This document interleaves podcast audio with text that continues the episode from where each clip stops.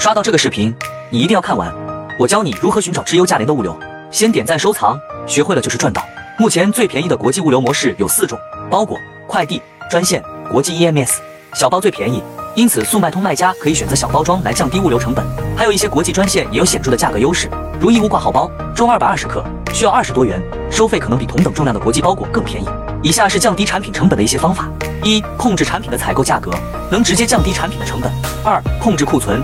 即减少在仓库和货物上花费的资金；三、减少产品的重量和体积，可以降低产品的邮寄成本，进而降低产品成本。好了，如果你还想了解更详细的物流知识，可以进我粉丝群或评论区回复六六六，我分享给你。